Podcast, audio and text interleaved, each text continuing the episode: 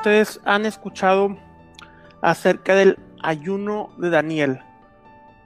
¿O quienes incluso han practicado el ayuno de Daniel? Háganmelo saber quién, eh, quién ha hecho esta, esta práctica que se enseña eh, en, las iglesias. Vamos a, vamos a ver qué es el ayuno de Daniel y qué es lo que dice la escritura referente al ayuno de Daniel.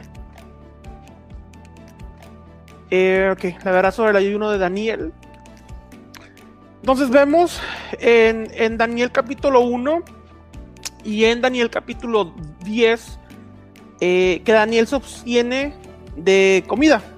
Pero vamos a ver que los escenarios de Daniel capítulo 1 a Daniel capítulo 10 son totalmente diferentes y no es el mismo tipo de observancia lo que está haciendo Daniel. El ayuno usualmente es una práctica de abstenerse de alimento, alimento totalmente para desconectarte de este mundo físico y elevar tu alma a lo espiritual. Entonces es eh, esa forma de, de, poder conectarte con el eterno por medio de, lo, de la desconexión con lo físico. En judaísmo vemos que al momento del ayunar estos personajes reciben revelaciones eh, bíblicas en ocasiones, por lo, cuanto, por lo cuanto el judaísmo considera el ayuno como una forma para recibir nebúa o profecía bíblica. Entonces, vamos a analizar primero Daniel, capítulo 1. Vamos a ver los versos 1, 5 y 8. Ustedes lo pueden leer en contexto si quieren el capítulo entero, pero vemos en el verso 1. En el año tercero del reinado de Joaquim, o Joacim, pero es Jehoiakim, es mi segundo nombre, rey de Judá, vino Nabucodonosor, Nebuchadnezzar, rey de Babilonia, a Jerusalén y la cercó. Y obviamente ese escenario con el que abre Daniel, el libro de Daniel, es lo que estamos viendo en Segunda de Reyes capítulo 24, cuando viene eh, eh, obviamente Babilonia y todo ese escenario acerca del exilio. Entonces capítulo, versículo 5 dice, y señaló, señalóles, lo señaló el rey, les dio ración para cada día de la ración de la comida del rey.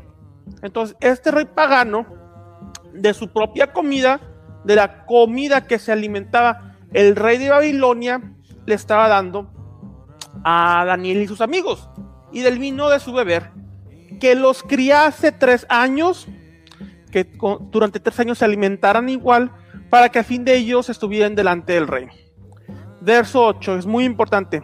Y Daniel propuso en su corazón de no contaminarse en la ración de la comida del rey, ni en el vino de su beber. Pidió por lo tanto al príncipe de los eunucos de no contaminarse. Entonces vemos que Daniel no se quiere contaminar. Y esa es la razón por la cual se abstiene de ciertos alimentos eh, del, del, del, rey y comenzó a, comer cosas eh, como legumbres, frutas, todo esto.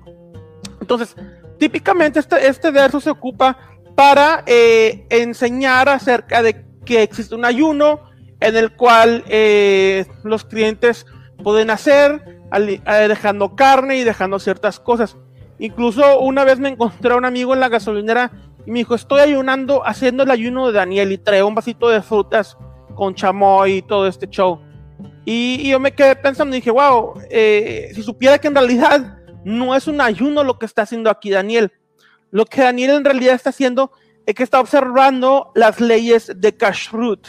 Las leyes de Kashrut de Levíticos capítulo 11. Es lo que está observando aquí Daniel. Las leyes de Kashrut, alimentación kosher, en donde vemos las, eh, los tipos de alimento que Dios permite a Israel comer y los tipos de alimentos que Dios no le permite a Israel comer.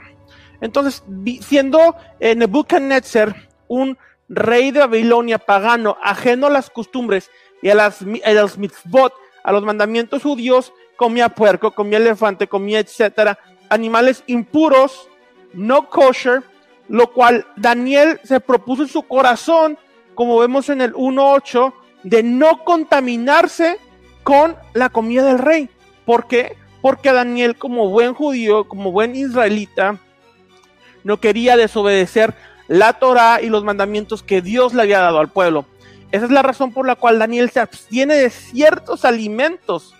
Daniel no dejó de comer por tres años, Daniel no ayunó por tres años, se abstuvo de ciertos alimentos para no contradecir o para no desobedecer a Hashem. Eso es lo que está sucediendo aquí. En el verso 10, en el capítulo 10, verso 3 del libro de Daniel, ahora sí vemos que dice, no comí pan delicado, ni entró carne ni vino en mi boca, ni me unté con ungüento, hasta que se cumplieron tres semanas de días.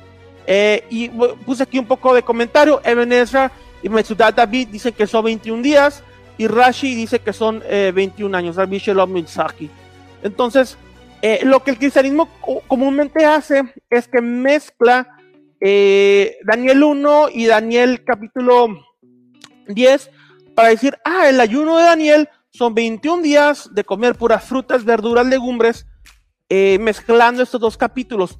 Pero la realidad es que eh, están totalmente descontextualizando lo que los que tuvimos, lo que los escritos nos están diciendo. Daniel no ayunó por 21 días comiendo fruta. Daniel dejó todo alimento durante 21 días y durante 3 años no comió ningún animal impuro que le estaban dando el rey. Entonces, este es eh, el contexto y la importancia de leer, leer, la historia y la cultura de lo que vemos en las escrituras. Shalom, shalom.